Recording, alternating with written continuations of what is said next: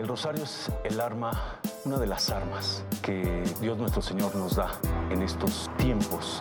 Es la mejor arma contra el demonio y contra las tentaciones. Se llama rosario. Y finalmente les quiero dar un consejo. Nunca dejen el rosario. Nunca dejen el rosario. Recen el rosario. ¿Cómo están queridos amigos? Una vez más les saludo con gran alegría.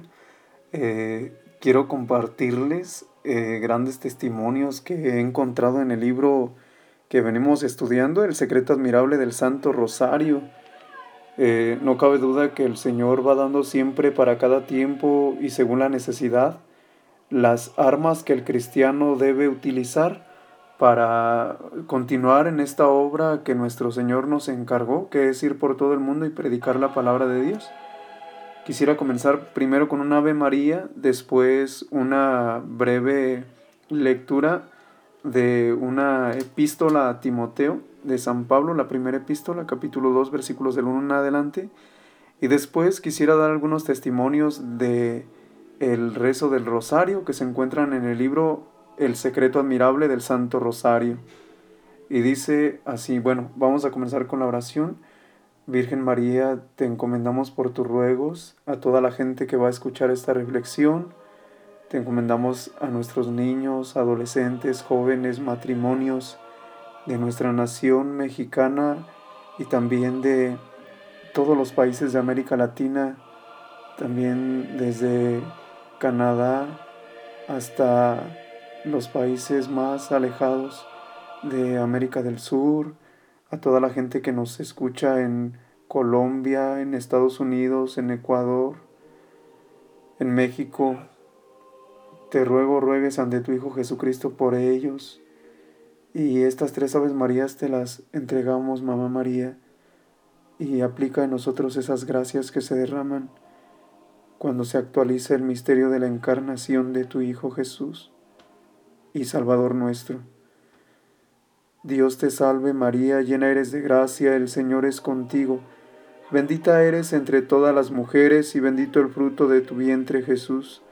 Santa María, Madre de Dios, ruega por nosotros pecadores, ahora y en la hora de nuestra muerte. Amén. Dios te salve María, llena eres de gracia, el Señor es contigo. Bendita eres entre todas las mujeres y bendito el fruto de tu vientre Jesús. Santa María, Madre de Dios, ruega por nosotros pecadores, ahora y en la hora de nuestra muerte. Amén. Dios te salve María, llena eres de gracia, el Señor es contigo. Bendita eres entre todas las mujeres, y bendito el fruto de tu vientre Jesús. Santa María, Madre de Dios, ruega por nosotros pecadores, ahora y en la hora de nuestra muerte. Amén.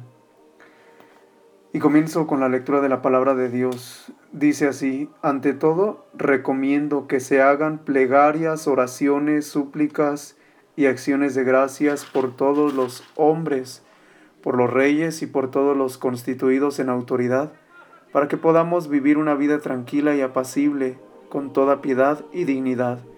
Esto es bueno y agradable a Dios, nuestro Salvador, quien quiere que todos los hombres se salven, y lleguen al conocimiento pleno de la verdad. Queridos amigos, San Pablo nos invita a elevar oraciones y súplicas. Y como les comentaba en la reflexión anterior, he tenido la oportunidad de leer, si no muchos libros espirituales, pero sí una cantidad necesaria para llevar una vida, pues, por lo menos de esfuerzo, ¿verdad? Recordemos que todo es gracia de Dios. No estoy diciendo que soy santo, pero al menos que he tenido la gracia de leer algunos libros de espiritualidad que nos pueden ayudar. Y eh, estaba, estoy concluyendo el libro de las moradas de Santa Teresa de Ávila. Y me sorprendo tanto cómo el Señor por caminos aparentemente diferentes lleva a las almas, porque ella recomienda para avanzar en la vida espiritual meditar con todas nuestras fuerzas y fervor el misterio de la humanidad de Cristo. Y esa humanidad de Cristo se encuentra en todos los evangelios. Y esa humanidad encontrada en los evangelios nosotros la repasamos profundamente en el Ave María, en el Santo Rosario, en cada misterio. En los 20 misterios del Rosario meditamos toda la vida de Jesucristo nuestro Señor, toda su humanidad. Por eso es tan fuerte y me convenzo cada vez más de las maravillas que hay en el Santo Rosario. Ahora quisiera compartirte algo que narra el Beato Álano de la Rupe, bueno, que es San Luis María Griñón de Montfort y que relata algo de la vida de este Beato, algo que ocurrió en 1349, en esos años una peste, la peste negra que azotó varios lugares de Europa, de Italia, Alemania, Francia, Polonia, Hungría, etc. Y sin duda que mató a mucha gente, muchos conventos quedaron vacíos. Y veamos cómo se actualiza eso, porque pues en la actualidad del coronavirus, pues en las noticias hemos sido testigos de cuánta gente ha muerto y no se distingue, no distingue este virus personaje. Han, muerto muchos sacerdotes ya, hemos sido testigos, ¿verdad?, de muertes de sacerdotes, de religiosos, de infectados en los monasterios, en, los, en algunas congregaciones religiosas y pues sin duda que también en, en nosotros los, pues los laicos, Dice así, efectivamente en el año 1349 la justicia divina afligió todos los reinos europeos con la peste más temible que se haya visto jamás. Esta se extendió desde Oriente por Italia, Alemania, Francia, Polonia, Hungría, devastando casi todos estos territorios ya que de cada cien hombres solo quedaba uno vivo. Las ciudades, los pueblos, las aldeas y monasterios quedaron casi desiertos durante los tres años que duró la epidemia. A este azote de Dios Surgieron otros dos, la herejía de los flagelantes y un malhadado cisma en el año 1376. Aquí nada más tantito una explicación donde dice que, que el, el azote un castigo divino, ¿verdad? Debemos entenderlo no en el lenguaje actual de un castigo así como si Dios fuera malo y temible. Recordemos que grandes de las cosas que suceden no suceden porque Dios lo quiera, a veces lo permite, para hacernos recapacitar y valorar nuestra vida y sobre todo hacernos reflexionar sobre nuestra contingencia, que somos pasajeros. Por eso en reflexiones anteriores hemos meditado sobre la muerte, que vamos a tener nuestro juicio. Bien, no se entienda así como si Dios fuera malo, sino que más bien como una forma en la que podemos nosotros reconocer lo que realmente somos, que somos frágiles y pasajeros. Después, dice el número 19 de este libro, después de que por la misericordia divina cesaron estas calamidades, la Santísima Virgen ordenó al Beato Álano de la Rupe, célebre doctor y famoso predicador de la Orden de Santo Domingo del convento de Dinan, en Bretaña, renovar la antigua cofradía del Santo Rosario a fin de que, ya que la susodicha cofradía había nacido en esa provincia, un religioso del mismo lugar tuviera el honor de restaurarla. Este bienaventurado padre comenzó a trabajar en tan noble empresa en el año 1460, sobre todo después de que el Señor, como lo cuenta él mismo, le dijo cierto día desde la sagrada hostia. Escuchemos lo que le dijo Jesús al beato. Le, le hace la siguiente pregunta. ¿Por qué me crucificas? ¿Cómo, Señor? respondió sorprendido el beato Álano.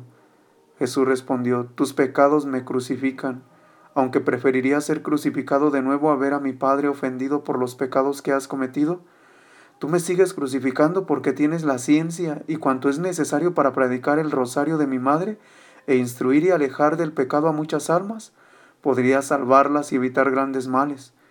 Pero al no hacerlo, eres culpable de sus pecados. Tan terribles reproches hicieron que el beato Álano se decidiera a predicar intensamente el rosario. La Santísima Virgen le dijo también cierto día para animarlo más todavía a predicar el Santo Rosario. Fuiste un gran pecador en tu juventud, pero yo te alcancé de mi Hijo la conversión. He pedido por ti y deseado, si fuera posible, padecer toda clase de trabajos por salvarte, ya que los pecados convertidos constituyen mi ya que los pecadores convertidos constituyen mi gloria, y hacerte digno de predicar por todas partes mi rosario. Queridos amigos, estas palabras deben motivarnos y llevarnos a ser constantes en la predicación del rosario.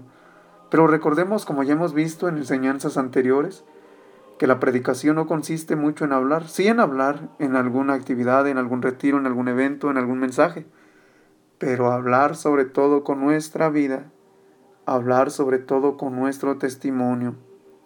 Dice el Catecismo de la Iglesia Católica en el número 2527 que la oración requiere de esfuerzo, porque a veces nos va a parecer que estamos pues áridos, secos, que no tenemos ganas de orar.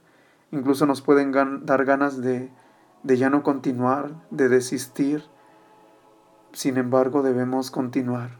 Santo Domingo, describiéndole los grandes frutos que había conseguido entre las gentes por esta hermosa devoción que él predicaba mente, le decía, mira los frutos que he alcanzado con la predicación del Santo Rosario, que hagan lo mismo tú y cuantos aman a la Santísima Virgen, para traer mediante el santo ejercicio del rosario a todos los pueblos a la ciencia verdadera de la virtud. Hace algunos meses estaba reflexionando sobre la situación actual que vivimos en nuestro país, en nuestra comunidad, pues en nuestro en nuestra nación, en nuestro continente, en nuestro mundo. Y son cosas graves, mucho pecado. La virtud de la pureza ha perdido poco interés, ha perdido interés, mejor dicho, en los seres humanos. La virtud de la fidelidad, de ser coherentes. Hay lugares donde los niños están siendo maltratados, abusados, dañados. Y esta es una oportunidad grande para comenzar a evangelizar nuevamente, como nos dice, por ejemplo, el documento de Puebla, el documento de Santo Domingo, que debemos ser promotores de una nueva evangelización.